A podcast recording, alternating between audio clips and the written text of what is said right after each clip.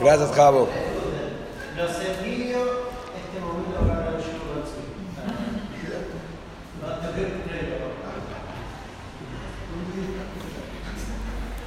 Bueno, eh,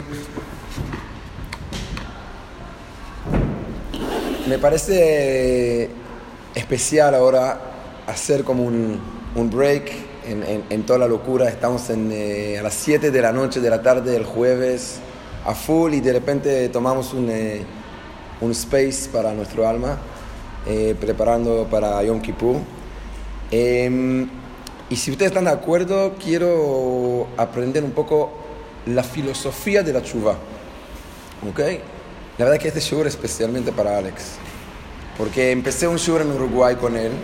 Después en la segunda etapa tenía que seguir y no llegó Alex. Así que está grabado. Bueno, entonces quiero, quiero mostrar alguna cosa, algunos pensamientos del Rav Kook con el concepto de chuva. Y voy a empezar con una dis- discusión alágica, ¿ok? Pero de a poquito vamos a van a entender lo que estamos intentando hacer, ¿ok? Cuando se habla de chuvá, en realidad, que chuvá se traduce como, bueno, en general la traducción de la chuvá es arrepentimiento, eh, pero ya sabemos que no es arrepentimiento, porque arrepentimiento viene de la palabra en hebreo jaratá, que es hiciste algo mal y te arrepentís, ¿cierto? Eso en, en hebreo se dice leitjaret, ¿ok? Chuvá es otra cosa, chuvá viene del verbo la shuv, ¿qué es la shuv? volver, retornar, ¿ok? Entonces, ya estamos hablando de otro concepto, pero con permiso de ustedes, cuando vamos a hablar de este show de chuvá, voy a decir chuvá, porque en realidad van a ver que no tiene traducción exacta a la palabra chuvá, es un concepto súper profundo. Y quiero hacer varias preguntas. Escuchen lo que dice el Rav Kook. Viene el Rav Kook y dice que la chuvá es una mitzvah. ¿Ok? Traduzco. ¿Ok? Filosóficamente lo que quiere decir. Si yo digo que la chuva es una mitzvah, mitzvah saben qué es, ¿no? Mitzvah es un precepto, mitzvah es un orden, mitzvah es una obligación. ¿Ok? Ahora, decir que la chuva es una mitzvah no tiene sentido. Y voy a explicar por qué. Imagínense ustedes, ya que mi hijo está acá, imagínense ahora que los eh, dos hermanos pelean. Él nunca se peleó, jamás, pero teóricamente, ¿ok? Bien, entonces se pelean los dos hermanitos, ¿ok? Y yo voy a uno de ellos y le digo, bueno, escúchame, si te portaste así, entra a tu cuarto, no puedes salir hasta que vas a pedir perdón a tu hermano, ¿ok? El hijo dice, no, no, no, no quiero, no, ta, ta, ta, ta. Al final sí, bueno, quieres salir del cuarto y yo le digo, bueno, pero hasta no que vas a pedir perdón, no salí de tu cuarto, ¿ok? Y no vas a tu amigo, etcétera, etcétera. Entonces, al final, sale del cuarto y dice, perdón, bárbaro. Y yo, como un papá que quiere educar a sus hijos, digo, muy bien, ¿por qué pedís perdón? Y me dice, porque me obligaste. No tiene sentido, ¿cierto? O sea, la chuvá sí o sí tiene que venir Del interior. del interior. Si la chuvá viene porque alguien me obliga a hacer chuvá, no tiene sentido. Entonces, decir que chuvá es una mitzvah, se pierde el sentido, la lógica de la chuvá. La chuvá para mí es una oportunidad. La chuvá es un second chance que uno tiene para corregir la cosa mala que hizo. Si yo te obligo a hacerla y la única razón, el único motivo que lo haces es porque estás obligado, no tiene sentido. ¿Se entiende? Entonces yo primero quiero entender por qué, hola, por qué la chuvá es una mitzvah. Y eso es la definición del Rav.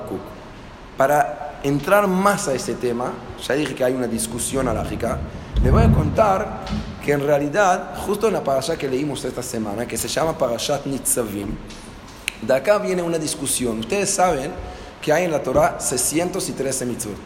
Se llama en ivrit Tariag mitzvot. Los 613 mitzvot.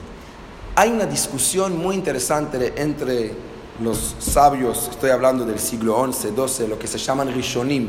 ¿ok? Estoy hablando de Maimónides, Nachmanides, Rashi, eh, si algunos escucharon, eh, eh, Rabbi Levi, los, los fenómenos del, del siglo 11 y 12. ¿Cuáles son los 613 mitzvot? O sea, sabemos todos que tenemos 613, pero ¿cuáles son? Ahí vienen algunas discusiones. Voy a tirar un ejemplo, ya que estamos en la casa y acá siempre se habla de Eretz Israel, ¿ok? Si hay una mitzvah vivir en Eretz Israel o no hay una mitzvah vivir en Eretz Israel, ¿qué dicen ustedes? ¿Hay una mitzvah o no hay una mitzvah? Todos dicen sí. Bueno, si en la casa voy a decir que no, me echan, ¿ok? Entonces, en realidad, Nachmanides dice que sí, que es uno de los 613 mitzvot. Maimónides, increíblemente, no habla de la mitzvah de hacer aliyah a Eretz Israel. Es interesante. Entonces, según Maimónides, no hay una mitzvah de, de- de ir a vivir en Eretz Israel. Vamos a ver, ¿ok? No está escrito el número 613. De los sabios, ya del Talmud. No lista. Y no hay lista. Dicen que hay 613 mitzvot y como que me tiraron el número y me, me dijeron arreglate. Bueno, ok. Na- nadie, nadie contó los 613. Ok. Tenés que llegar sí o sí a los 613. Bueno, en realidad, más o menos 600 mitzvot. ¿Cómo? Sí, seguramente que el número de los 613 cabalísticamente y místicamente seguramente que tiene mucho sentido, ¿ok? Pero ¿cuáles son los mitzvot? Nadie sabe exactamente, no hay una lista así ordenada que recibimos de Moshe Rabben, ¿ok? Tenemos tradiciones, ¿ok? Ahora van a ver con el tema de Eretz Israel, por ejemplo.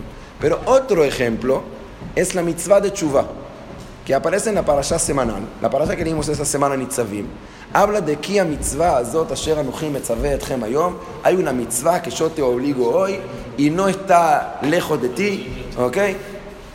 No está lejos de ti, está muy cerca, no está en el cielo, no está en el otro lado del mar, está en tu boca en en- y en tu corazón. Y preguntan los sabios de qué mitzvah se trata. Y viene Nachmanides y dice, se habla de la mitzvah de Tshuva. De los 613, según Nachmanides, la mitzvah 610, casi la última, es la Tshuva. Si van a abrir el libro de Maimónides, que se llama Mishneh Torah, ese libro donde están todos los salahot del Maimónides, van a ver que hay un capítulo que habla de Tshuva, pero Maimónides no dice que hay una obligación de hacer Tshuva. Dice, si uno quiere hacer Tshuva, ahí la única forma de hacer Tshuva es primero reconocer al mal que hiciste. Y eso se llama confesión, vidui. Y es lo que vamos a hacer ahora en Yom Kippur, full time, ¿ok? 11 veces. Ashamnu, Bagadnu, Gazanu, como que confesamos a lo que hicimos. Entonces, según Maimónides, no hay una mitzvah de hacer chuva. Y la verdad, que si yo me pongo a pensar, entiendo a Maimónides, de lo que dije antes. Porque obligarme a hacer chuva no tiene sentido. O sea, Maimónides viene y dice, mira, si tú quieres hacer chuva, te felicito. Eso tu free will, ¿ok? Tu libre albedrío. Ahora elegiste hacer chuva, te voy a decir cómo. ¿Está bien? Pero no hay una mitzvah. Pero Nachmanides dice que sí hay una mitzvah. Yo quiero entender, ¿ok? Y no se preocupen, me parece, bueno, está, una pregunta, hay una mitzvah, no hay una mitzvah, tal, igual vamos todos a Yom Kippur al Beta Knesset. No, van a ver que es algo muy interesante, filosóficamente es muy profundo. Voy a, voy a en- intentar en ese shur entender la discusión entre Maimónides y Nachmanides para entender qué significa esa mitzvah, ¿ok? Antes que empiezo a explicar, quiero decir un detalle que no es menor. En general, nosotros entendemos la chuva como algo, voy a decir y enseguida voy a explicar, a posteriori. ¿Sí se dice a posteriori? ¿Qué significa a posteriori? Quiere decir que cuando aparece la chuva, después que pecaste, ¿cierto? Entonces, teóricamente, ¿ok? Bueno, acá en la casa no es teóricamente, todos us- ustedes, yo no, ¿ok? Pero ustedes que nunca pecaron, la chuva no es necesaria para ustedes, solo para mí. ¿Ok? Porque si no hay pecados, no hace falta hacer chuva. ¿No es cierto? ¿Ok? Entonces la chuva en ese caso es un concepto a posteriori. ¿Están de acuerdo? Ok. Sin embargo, los sabios dicen que antes que fue creado el mundo, ya Dios creó la chuva. Los sabios dicen, Hachuva kadma la olam. Kadma viene de Kodem, antes. Antes que fue creado el mundo, ya la chuva existía. Quiere decir que la chuva no es un concepto a posteriori, sino la chuva es un concepto a priori. La chuva viene antes del pecado. ¿Cómo puede ser? ¿Qué es chuva? Chuva es corregir donde te caíste. Corregir tus errores. Si no tienes errores, no tienes que corregir. No tienes que corregir, no tienes que hacer chuva. Pero no, la chuva vino antes del pecado, antes del error. Capaz que no entendemos profundamente cuál es el concepto de la chuva. En resumen, tengo dos preguntas. ¿Cómo puede ser que la chuva es una mitzvah? ¿Y cómo puede ser que la chuva vino antes del pecado? No tiene sentido. Y ahora cuando vamos a estudiar lo que dice el Rav Kook, vamos a entender que estamos hablando de otro concepto de la chuva. Hasta acá está bien, eso fue la introducción del shiur. ¿Estamos bien? Hasta ahora, si hay algunas preguntas. ¿Bien? Lejaim. Ok, bueno, seguimos.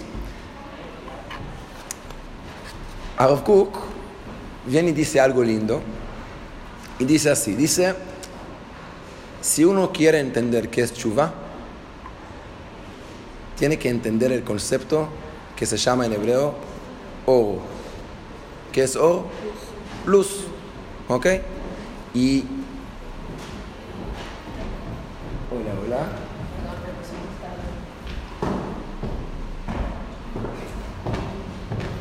Justo terminamos la introducción. Recién. Sé que llegaron bárbaros. ¿Están grabando? Apa- Apaguen la luz.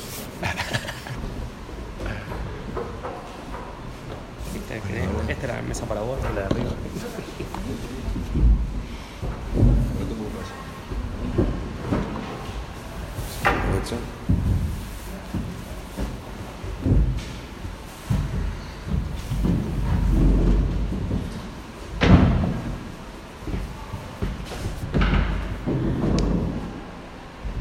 Y viene Rav Kook y dice que para entender la chuva hay que entender el concepto de la luz. Y yo quiero intentar entender qué dice Rav. Y él trae un concepto cabalístico que dice que en realidad hay dos tipos de chuva. Hay una chuva que se llama chuva tata'a. Chuva tata'a en el lenguaje místico es chuva inferior. Y hay una chuva que se llama chuva ila'a, que viene de la palabra lemala, ¿ok? Que eso quiere decir chuva superior. La semana pasada estuvimos en las cataratas, hay dos caminos ahí, ¿ok? Las cataratas, waterfalls inferiores y waterfalls superiores. En las cataratas la parte inferior es mucho más lindo, ¿ok?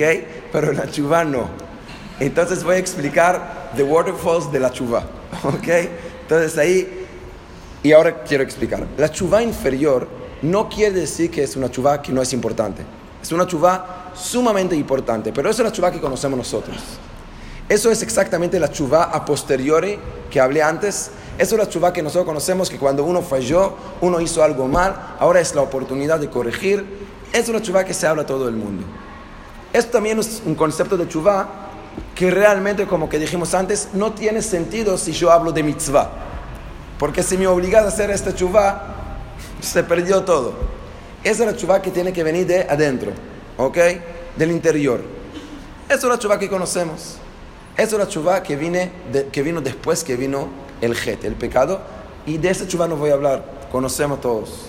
Por lo menos intentamos de conocer. En eso estamos ahora justo en Yom Kippur. Estamos tratando de corregir nuestras acciones, mejorarnos, hacer cosas mejor, en otra forma. Eso es la chuva inferior. Que miren, no es una chuvá así nomás. Y tampoco es una chuvá tan fácil. Pero eso es la chuvá más conocida. ¿Cuál es la chuvá superior? Ahí viene la luz. Fíjense ustedes que la primera cosa que Dios hizo en su obra grande que se llama la creación del mundo es la luz. ¿no? En el principio cuando creó Dios el cielo y la tierra, ¿ok? La tierra era, no sé cómo se dice todo, pero más o menos un lío bárbaro, ¿ok? ¿Está bien? Ve, Vayomer Elohim, y dijo el Eterno, y ahí yo. Ahora, no sé si ustedes conocen, en Israel hay una canción eh, del Gan, del Jardín de Infantes, que siempre cantan, Ma bara Hashem, Bayom Arishon, Ma bara Hashem, Bayom Asheni. ¿Qué creó Dios en el primer día? ¿Qué creó Dios en el segundo día?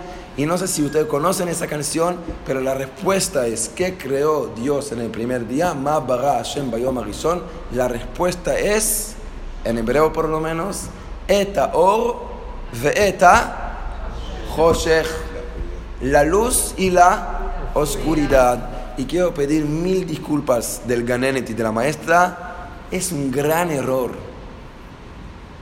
Nunca Dios creó la oscuridad. La Torah dice, Vayomer Elohim Yehi Or Vayehi Or. Y dijo el Eterno que haya luz, así fue. Vayavdel Elohim Benaor u y después que creó la luz, separó entre la luz y la oscuridad. Entonces quiere decir que opción 1, la oscuridad ya existía antes. Opción B, anda a estudiar física y no falta nada más. Y vas a aprender que en el mundo de la física la oscuridad en realidad es la ausencia de la luz. Entonces Dios creó la luz, nada más. ¿Ok? Y cuando de repente vas a tapar la luz y no vas a ver la luz, ahí va a aparecer que la oscuridad, pero no es una creencia en sí. ¿Ok? Una creación, perdón, ¿ok? No es una creación en sí. ¿Está bien? Es la ausencia de la luz. Dice Habacuc lo siguiente. ¿Qué pasó en Rosh Hashanah? Nosotros sabemos que según nuestra tradición, en Rosh Hashanah fue creado el ser humano. ¿Ok? ¿Qué pasó en ese día? By the way, es muy interesante. Le digo así, entre paréntesis, capaz que en otro momento vamos a hablar más. Pero fíjense ustedes que en todos los días, cuando Dios hizo su obra, está escrito Kitov. ¿Ok? Es bueno lo que hizo, ¿está bien? En el primer día, en el segundo día no está escrito, pero el tercer día dos veces, en el cuarto día con el sol, con la luna, en el quinto, en el sexto, en la primera parte donde Dios creó los animales terrenales, los leones, los osos, etcétera, ¿está bien? Ahí también está escrito Kitov. Y ahí dice, y dijo el Eterno, haremos un Adam. ¿Ok? Según nuestra semejanza, ¿ok? La semejanza divina. Y ahí no dice nada. No dice que está bueno. ¿Ok? Y sin ofender a nadie de ustedes, el único de toda la creación del mundo que no está escrito que está bueno, somos nosotros. O sea, la cucaracha es una divina. ¿Ok? Las flores, bueno, no hace falta decir, es lo mejor. ¿Ok? Ahora llegamos al apartamento de Shmuel. ¿Ok? Y llegué con mi señora recién, hace dos horitas, y entró al apartamento y Shmuel divino tiene flores en la casa. Entonces Geno dijo, da, eso ya es hatán para mi hija. si hay un hombre que trae flores a la casa, eso no, no, escuchaste, no te olvides, ¿ah? ¿Ok? Bueno, entonces las flores es excelente. Nosotros, bueno, como sí, como sa, vamos a ver, no sé. No dice nada, no dice nada, pero eso ya es otro tema para, para plantear y hablar. Pero ¿qué, ¿qué, hizo el Eterno en ese día? Dice la Torah, Vaikach afar mina adama, y tomó tierra, ¿ok? Polvo de la tierra, y así creó el cuerpo, digamos el recipiente, ¿ok? El cli, el utensilio. Vaipach beapav, y acá viene la parte más importante. Vaipach beapav nishmat chaim. ¿Qué es Vaipach beapav nishmat chaim? Sopló. ¿Infló se dice? Insufló. Insufló. Insufló. Insufló así. Y dice el Zohar algo interesante. Man de nafach midilei nafach. Quiere decir lo que insufló, insufló de su interior.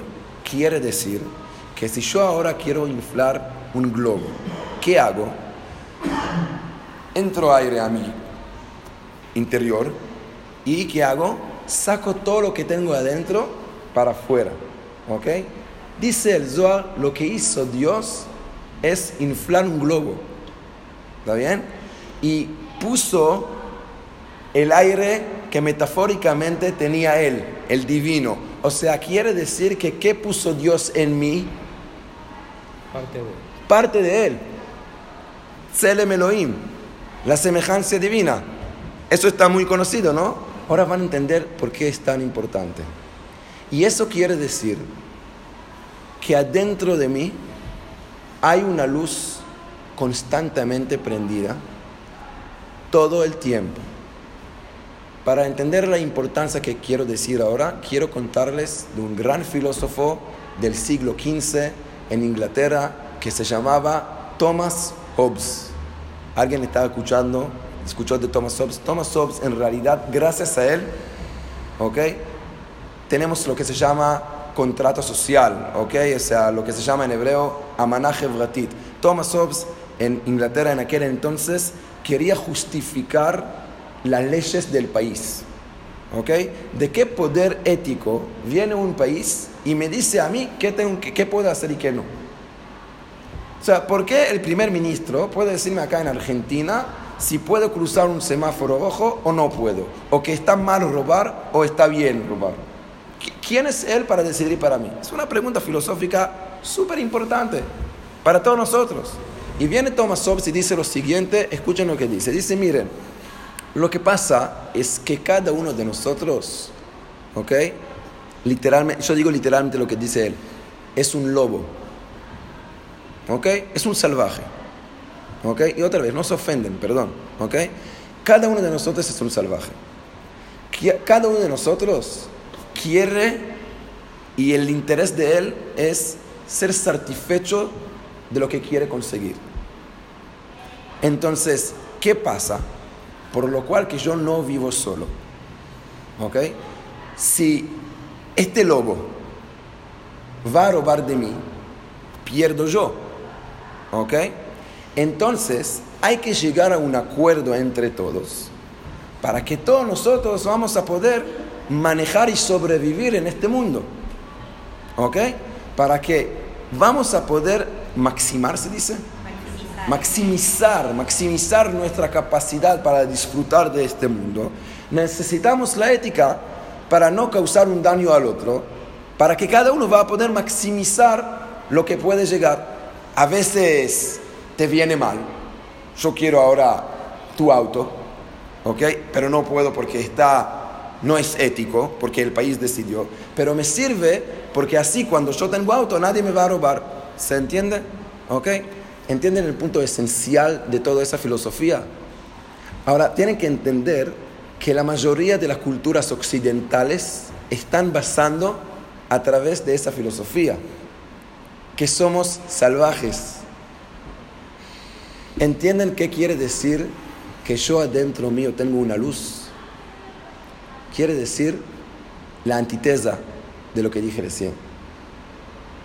El hecho que yo acá adentro tengo una luz prendida, quiere decir que yo soy Neshama pura. En realidad, todos los días a la mañana hay una braja hermosa que no siempre prestamos atención a la braja. Es la braja más linda que hay. Elohai Neshama Shenatatabi Tehorah Hi. Dios, la Neshama que me pusiste es algo tan puro. ¿De qué estás hablando? ¿De mí? Ah, no me conoces. Estás muy equivocado. No sabes qué celoso que soy. No sabes el enojo que me enojé. No sabes la zona que hablo. No sabes la competencia que tengo toda mi vida. Yo soy Neshama pura. Olvídate. Sí, sí, Señor. Vos sos una Neshama pura. Y si no crees en eso, para mí no puedes decir esa braja. Se llama braja levatalá. Es una braja en vano. ¿Entendés qué quiere decir? Que esto es lo mejor que hay. Pero explícame una cosa, esa diferencia entre lo que vos te estás diciendo y lo que hago. Bueno, dice Kuk, te voy a explicar un concepto cabalístico. Tu neshama es una luz prendida todo el tiempo, constantemente. Lo que pasa que hay oscuridad. Lo que pasa que no siempre tu luz puedes realizarla y practicarla. ¿Sabe por qué? Porque tenés muchas cáscaras. Y de a poquito vas a aprender a sacar las cáscaras. Pero no te olvides en tu state of mind que aun cuando tenés muchas cáscaras, todavía seguís ser la luz pura que tenés siempre. ¿Sabe por qué? Porque tú sos la semejanza divina. Dice el Baal Atanya, el primer rebe de Chabad, que es el gran motivo por lo cual tocamos el shofar, es tan lindo. Nosotros siempre pensamos que tocamos el shofar, eh, no sé, para despertarnos, para... Todo correcto, todo cierto. Pero dice el Baal Atanya, bueno, ¿qué pasó en Oshana? ¿Qué dijimos recién? ¿Qué, ¿Qué hizo Hashem? Sopló, ¿ok? Influ, influ, influ, insufló el globo. ¿Qué hago yo? Soplo. ¿Ok? Con el shofar. Él también usó con su shofar para crear en mí mi neshama. Y yo en Rosh le digo, Hashem, no me olvidé. No me olvidé. Me acuerdo ahora quién soy. ¿Quién soy verdaderamente? Es verdad que en el día a día estoy ocupado y preocupado de todas las cáscaras que me ensucian mi alma prendida. Pero hay un momento que uno tiene que recordar quién es Él. Psicológicamente es tan importante. Una de las frases que no puedo escuchar en hebreo es que cuando yo pregunto a alguien, ¿y por qué te enojas? ¿Saben qué me dice? Kahani. ¿Saben qué es Kahani?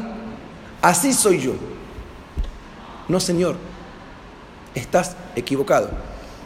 Lo que pasa es que tienen tantas cáscaras que realmente está convencido que así sos vos, pero no es así. Sos una neshama prendida. Quiero contarles una, un invento religioso. Algunos se llaman trampa. ¿Ok? ¿Conocen las trampas religiosas? Hay muchas trampas religiosas que en realidad no son trampas, pero así lo vamos a llamar. Por ejemplo, Shaun Shabbat. ¿Ok? Shaun Shabbat es un invento espectacular para poder, entre comillas, usar con la electricidad en Shabbat. Aunque no usamos para nada, porque programo todo antes de Shabbat. Conocen el sistema, ¿no? Yo programo antes de Shabbat con el reloj, con el timer, cuando quiero que se prenda la luz, cuando que se apague la luz, etc. ¿Ok? ¿Qué pasa? Muy fácil. Yo sé que, by the way, es la mejor forma de explicar a los invitados que tienen volver a la casa. ¿Ok? Ya a las once y media programás que se apaga la luz y bueno, está. ¿Ok? Muchas veces no entiendo. No, está, es un chiste, ¿está bien? Eh, eh, no sé si algunos acá conocen el Rav Moshe Segal, que estuvo en, eh, en Uruguay muchos años.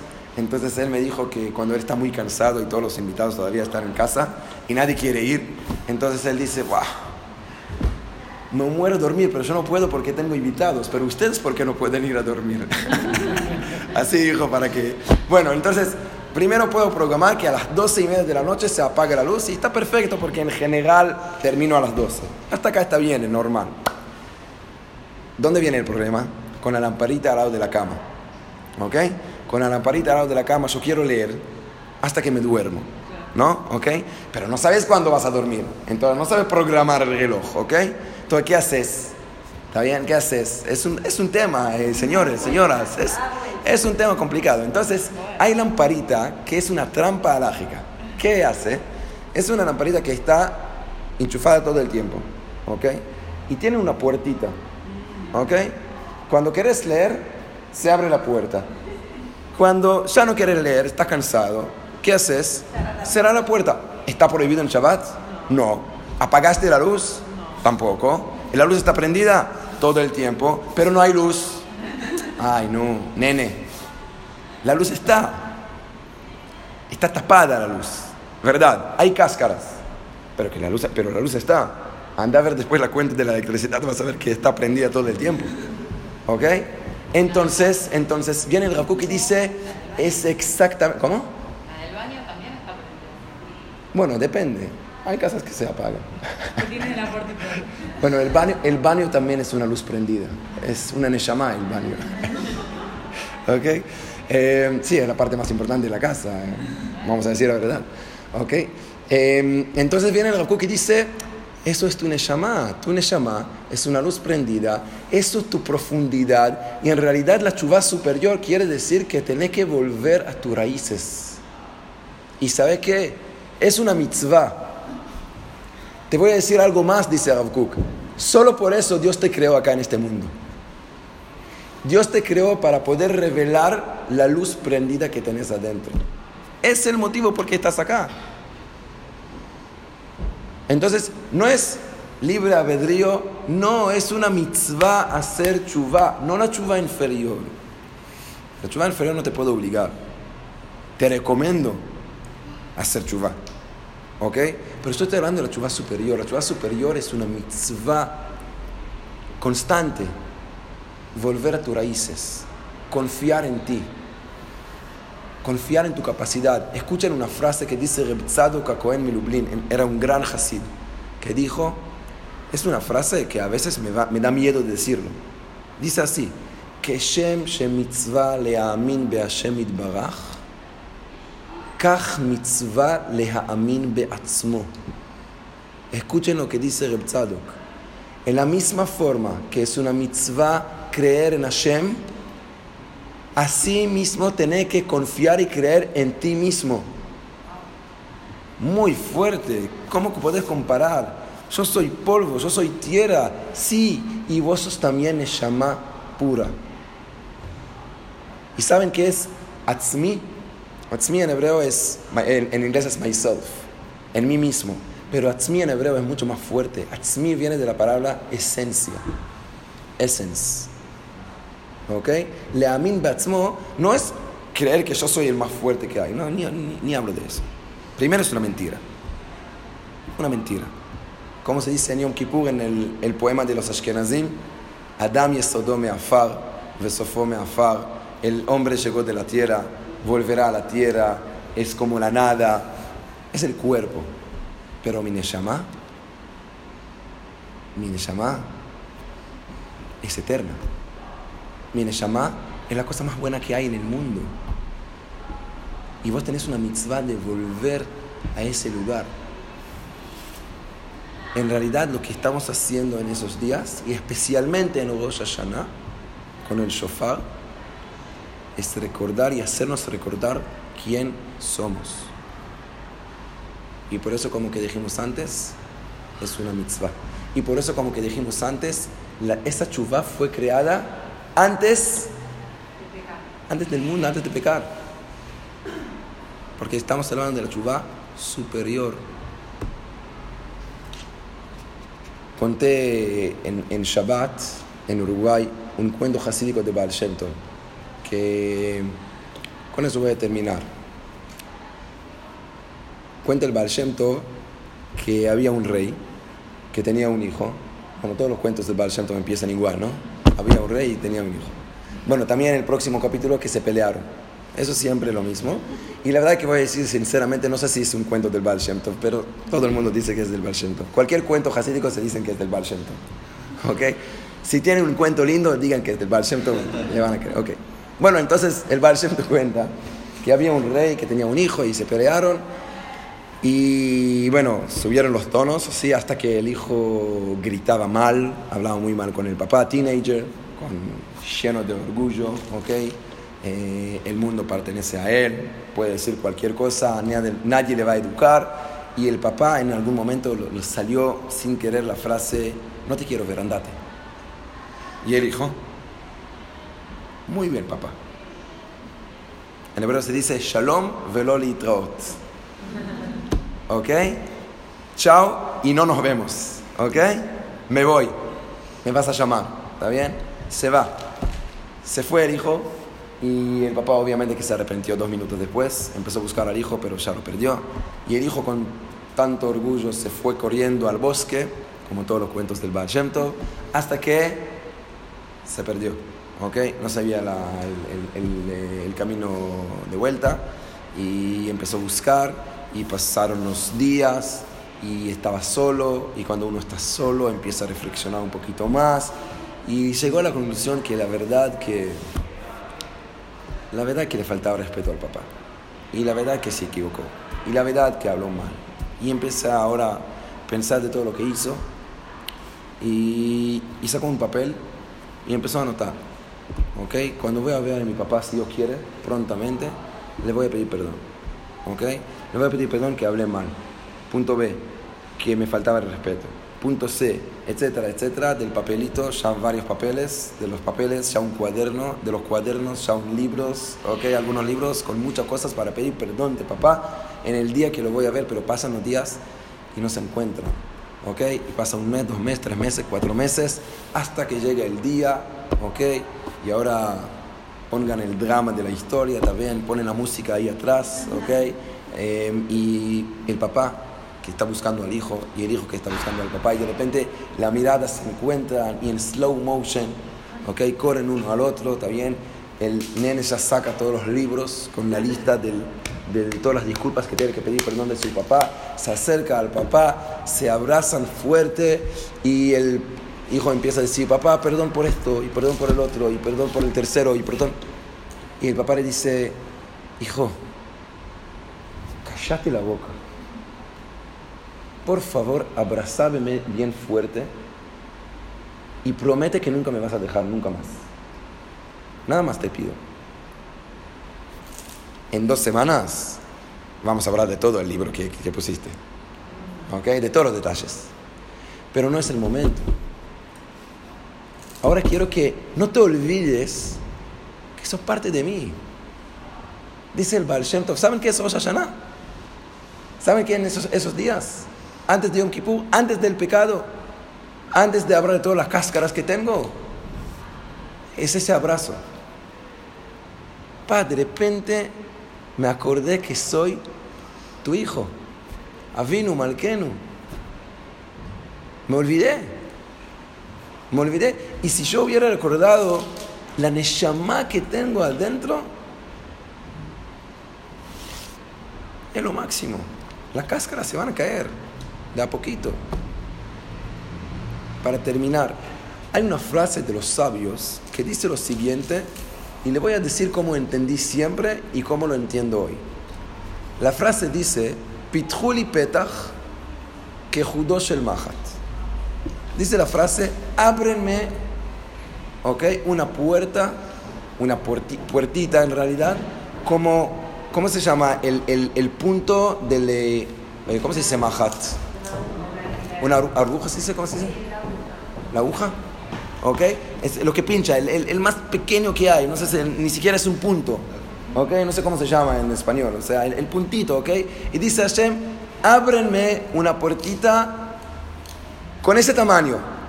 Nada. Vani eftach lachem petach. Y yo les voy a abrir una puerta que pitjosh el ulam, como una puerta de un salón de casamientos gigante. Yo siempre lo entendí que quiere decir que Dios es muy generoso. Es muy bueno con nosotros. Yo hago así y Él me devuelve así. Así entendí siempre. Hoy lo entiendo totalmente en, en- en otra forma, una forma tan diferente. Estamos hablando de luz, ¿no? Ok, le voy a contar algo israelí, de los israelíes, pero es cierto en- con todos, ¿ok? Pero con los israelíes, con los soldados es más fuerte. Cuando yo fui soldado, cuando volví a la casa, entonces toda la casa, toda mi familia estaban como que, o sea, no sé cómo se dice en español, poniendo el- el- la alfombra, alfombra roja, se dice así, ¿ok? Pua, Tzvi vuelve con los uniformes, está bien, o sea, todo el mundo estaba seguro que estuve en Líbano toda la semana. Na- No, quería contarles que estuve en la cocina de la base toda la semana limpiando los utensilios, pero que piensan que soy un fighter terrible, ¿ok? Bueno, y llego y está la comida que más me gusta, y la cama ya está hecha, y el cuarto que compartí con mi hermano, echaron a mi hermano cuando vuelvo para fin de semana. Es, eh, soy el rey, ¿ok? Y vuelvo, y bueno, en, con toda mi familia, Shabbat a la mañana, se van todos con mi, mi papá al Betacneset y mi papá despierta a todos los, eh, los chicos, pero al soldado, no, no, pobre el chiquilín, lo que sufrió esta semana, no hice nada, pero no importa, ¿ok? Tiene que dormir y yo lo aproveché, aparte salí el- la noche anterior con mis amigos hasta las 3 de la mañana, ¿ok? Y bien, bien tempranito en Shabbat, en Shabbat, tipo a la 1 de la tarde, más o menos así, bien temprano, Ahora, me olvidé, cuando eh, fue a dormir, eh, entré al cuarto a dormir, entonces ahí conocen que pones el aire acondicionado con 16 grados para congelar el cuarto y ahí te pones la sábana de pug, no sé cómo se dice, ¿ok? Del invierno, del pluma todavía hacen así, no hay chance que algún día te vas a despertar, ¿ok? ¿Está bien? Y lo más importante, lo más importante es la cortina, ¿ok? Ahí los serás, los serás. ¿Se dice la cortina, esa cosa? ¿Ok? La parcial, ¿ok? Los- serás ese, se, dice tris en hebreo, serás el tris a un punto que ni siquiera el tris sabía que puede ser, cerrado tanto, o sea, que no va a entrar ni un milímetro de, de- de aire, nada, o sea, si te quedas ahí en ese cuarto dos días te morís, ¿ok? No hay oxígeno, na- nada, ¿ok? Una oscuridad bárbara, frío, apto para ir a dormir. Bueno, a la una de la tarde, mamita entra, menos mal que el papá no entra, porque el papá te saca la sábana y dice, dale, despertate, ¿ok? Lazy, ¿ok? No, no. Mami entra y te despierta en silencio. Me encanta, me encanta. Que te despierta en silencio. Sí. O sea, es diferente. No me despierto, ¿ok? ¿Está bien? Pero ¿qué hace? Bueno, yo no le doy pelota, o sea, no, no, nada, ¿ok? La una de la la una de la tarde, tempranito, ¿no? ¿Y qué hace mamá? Algo muy cruel. Va al tris, esa, ¿está bien? La persiana. Y ni lo abro, o sea, así, tac. Y yo pongo las manos, mamá, soy ciego, no veo nada, tanta luz. Dice el Rav Kook, eso es la frase. Si estamos hablando de luz, si vos vas a llegar al punto más chiquito, más pequeño de la luz, andás a ver qué luz va a expandir a todos lados. No puedes creer. No vas a creer la luz que tenés. Pitjul y Petach, no porque soy generoso, dice el Eterno, porque yo puse las leyes de la física, jamás. Si ustedes van a abrir un poquitito de luz, se va a iluminar todo el cuarto. Porque es una mitzvah confiar que tenés una neshama. En esos días tenemos que trabajar en eso. Tenemos que trabajar de confiar de nuestra neshama prendida.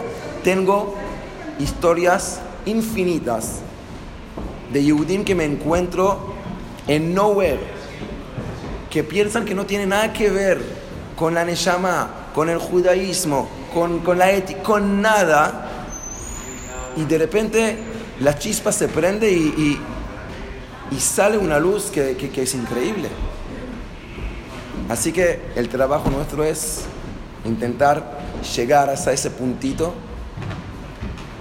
ver la luz que ya igual está prendido, y ahí en Yom Kippur empezamos a sacar las cáscaras para llegar más profundamente a esa luz e iluminar nuestros corazones.